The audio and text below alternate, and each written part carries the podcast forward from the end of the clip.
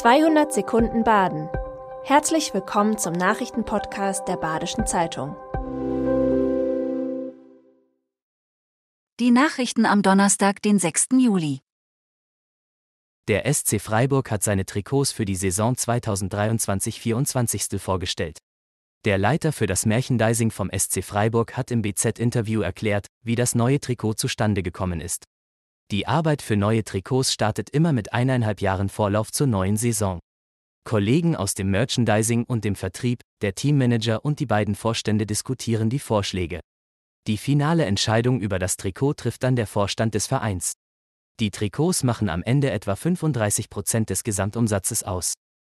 Die Deutsche Bahn renoviert und saniert den Badischen Bahnhof in Basel.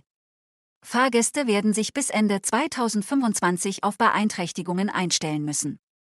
Die Sanierung betrifft aber nur das Empfangsgebäude. Durch die Modernisierung will man eine umweltfreundlichere und bessere energetische Leistung erzielen. Weil das Gebäude unter Denkmalschutz steht, muss die DB die Arbeiten mit der zuständigen Behörde abstimmen. Als Kosten sind 8,7 Millionen Euro veranschlagt. Der Badische Bahnhof gilt mit 20.000 Reisenden pro Werktag als größter Basler Bahnhof nach dem Bahnhof Basel SBB. In Haslach werden Parkplätze durch Bänke und Blumen ersetzt. An der Karl-Kistner-Straße hat ein dreimonatiger Versuch begonnen, der das Stadtbild auflockern soll. Der Versuch läuft bis Ende September. Die ersten Reaktionen waren mehrheitlich positiv, es gab aber auch kritische Stimmen, etwa von der Bäckerei Pfeifle.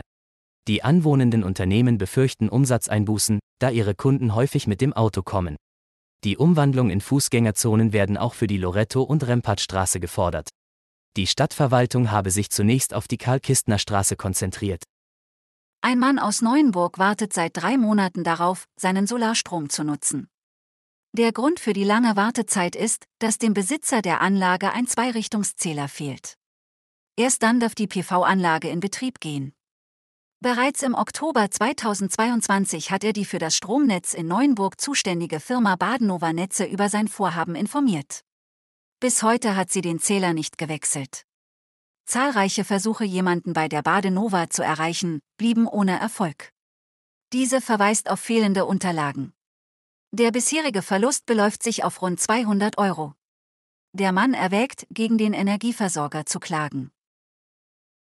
Die Beachparty in Freiamt ist zurück.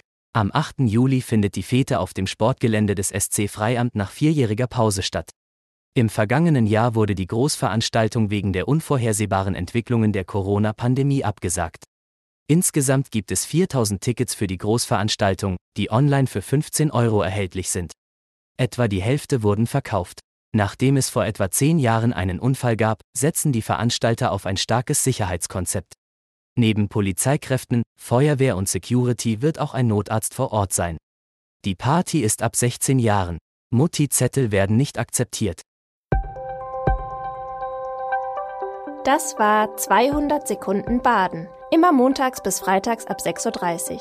Aktuelle Nachrichten rund um die Uhr gibt's auf der Website der Badischen Zeitung badische-zeitung.de.